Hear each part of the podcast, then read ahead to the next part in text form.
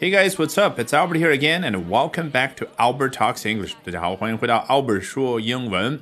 有这样的一种说法，越来越多的年轻人不喜欢在和别人发消息的时候使用句号。It seems more and more young people are shunning the use of full stops, or as most Americans would like to say, periods, in their online communications. 好，咱们今天要学习的内容节选自英国的 The Times 啊，你想。 是什么报纸？时报吗？实际上啊，它对应的中文翻译叫《泰晤士报》啊。那你也看到了，它英文的名称 The Times 和英国伦敦那条非常有名的河 The River Thames 啊，泰晤士河没有半毛钱的关系啊。当然，由于各种各样历史的渊源啊，The Times 被翻译成了《泰晤士报》啊。这不是我们今天要学习的重点。来看一下第一段的文字：If a teenager's text message fails to deploy a full stop, don't despair at their grammatical shortcomings. 啊，非常有意思的一个开头。如果一个十几岁的少年啊，或者说十几岁的一个小孩，他的 text message 啊，当然就是短信的意思。你看我们平常说的短信，你很少会听到一个外国人说叫 short message，而是 text message，因为 text 是纯文本的意思。要不然我们去创建一个纯文本的文件，你为什么会发现那个后缀是 dot？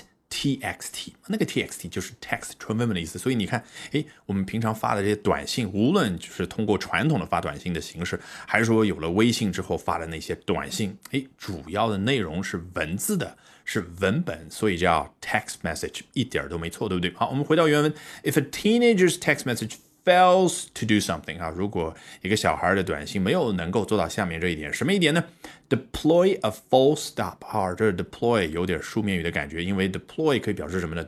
部署军队、配置服务器等等。总之，你听得出来，在 IT 的语境当中呢，的确会经常有 deploy 这个词出现。那实际上啊，它是一个华丽版本的 put。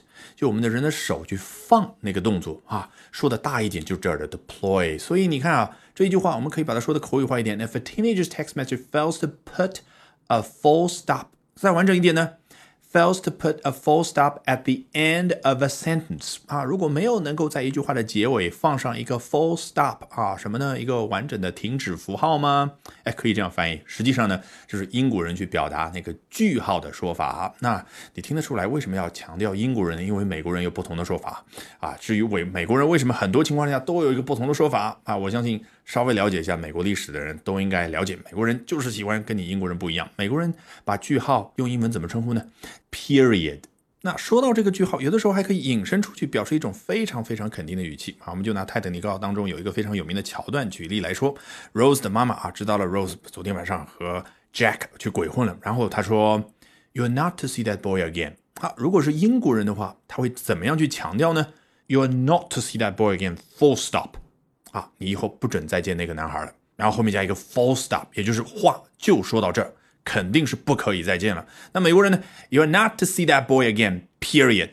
好，关于句号我们扯得稍微有点远，赶紧回到原文。If a teenager's text message fails to deploy a full stop, don't despair at their grammatical shortcomings. 啊，似乎是对年长一点的人说的啊。如果你看到小孩写一句话呢，没有加一个句号的话，那么你不要对他们下面这种行为表示绝望。Don't despair at something. 哎，对什么行为呢？Their grammatical shortcomings，他们在语法方面的不足。来看下一段，Young people increasingly see the use of full stops in online communication as abrupt, angry, or passive-aggressive, especially in shorter messages, according to linguists。究竟为什么小孩啊现在不喜欢用句号呢？ 这一段给出了一个很好的答案。Young people increasingly do something 啊，这个 increasingly 对应的那个正在不断往上升的这种状态啊，是不是跃然于纸上的感觉啊？年轻人越来越多的，或者说做下面这件事，那个趋势是越来越强劲、越来越明显的啊。做什么事呢？See the use of full stops in online communication as abrupt, as angry, as passive aggressive。哦，他们呢把在线沟通当中使用句号看作是。abrupt 看作是非常唐突、非常突然的。第二个形容词 angry 啊，看作对方是什么呢？非常愤怒啊，也就是他收到一个短信，结尾是一个句号，他就觉得发短信的这个人呢，非常的愤怒。好，还有最关键的第三个形容词叫 passive aggressive。我的妈呀，什么意思呢？passive 代表就是被动的啊，我相信这个中文词大家都能理解，什么叫被动，对不对？aggressive 呢，其实正好相反的一个方向。一个人如果非常咄咄逼人的那个样子，用英文形容词来表达就是。aggressive 啊，或者说有一点非常凶的那个感觉，要带有一点攻击性的感觉，就叫 aggressive 啊。这就是为什么 passive aggressive 在心理学上呢被翻译成了被动攻击型的。听了云里雾里啊，我举一个具体的例子，你就明白了啊。假设呢，有一个人，他其实啊内心非常的愤怒啊，对于老板各种各样的薪资安排了都不满意，但是呢，他又不直接的把这个情绪表达出来，说，哎呀，我非常的愤怒啊，你这样不公平啊，老板能不能帮我涨工资啊，等等。他不直接表达，而是什么呢？诶，老板给他布置一个任务呢，他非常敷衍的去做，哎，所以你看，他是一种被动式的去表达自己的愤怒，表达自己 aggressive 的心情，那英文就叫。Passive aggressive。好，这一段的末尾，especially in shorter messages，啊，这些年轻人有着这样的理解，特别是在那些更短的消息当中啊，也就是说，有的时候一个短信比较长还无所谓啊，特别是在邮件当中写的那些 message 啊，也可以叫 message，对不对？那他可能觉得看到句号还没有关系，但是非常短的那些短信，比如说 Instagram，比如说微信里面发的，那这些叫 shorter messages，叫更短的短信。他们一看到句号就觉得 abrupt, angry or passive aggressive。好，这样的一个结论啊，是谁总结出来的呢？According to linguists，啊，是由语言学家们总结出来的。来看今天要学习的最后一段。Debate around whether the use of the full stop in online communications is seen as aggressive dates to at least 2013, when an article in New York Magazine explained that a period in a text carries more weight than a period in an email. 哎，我们看到了 period。对了，这就是美国人说句号的那个英文词啊。的确，他引用的这个双引号的部分是来自于《纽约》，也就是美国的一本杂志了，对不对？就叫 New York 啊，就叫《纽约》这本杂志。好，我们从头开始看一下这句话：debate around something，也就是就什么什么东西所展开的一个辩论、一个讨论。你看这个 around 原本的意思是什么？就是围绕着某个东西。那引申出去当然可以表示关于某个话题，对不对？好，这儿的话题我们要一口气念完。Whether the use of the full stop in online communications is seen as aggressive，你看，作为一个大块头名词，一个整体，好，翻译成中文是什么？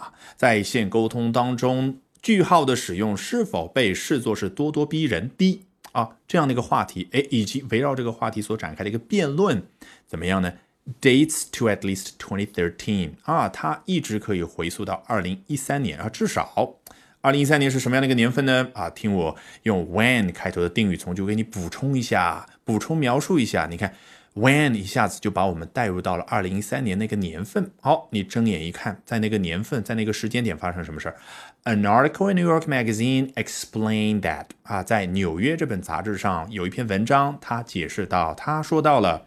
那就是冒号下面这一段内容，a period in a text，在一个短信当中的一个句号。你看，text 在口语当中也好，甚至在这样的文章当中都可以表示 text message，也就是短信。所以 text message，text，they both mean the same thing。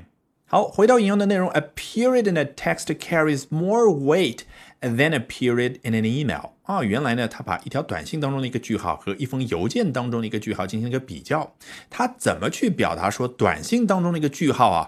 诶，它更加的重要啊，会被大家看得更重。他用的是和我们中文非常相似的一种比喻手法，叫携带的重量更大。你看，carries more weight，我刚刚怎么翻译来着？叫看得更重。诶，你把一个东西看得更重，也就是它好像沉甸甸的感觉，那它在你的心目当中就是 more important。more influential 更加的重要，更加的有影响的。所以 carry weight 可以表示重要的、有影响的这样的一个意思。All right, with that, we've come to the end of today's edition of Albert Talks English. 那今天这一期的 Albert 说英文就到这，别忘了关注我的微信公众号 Albert 英语研习社啊，可以了解我学习英文的方法之外呢，还可以获得大量的免费英语学习资源。Bye for now and see you next time.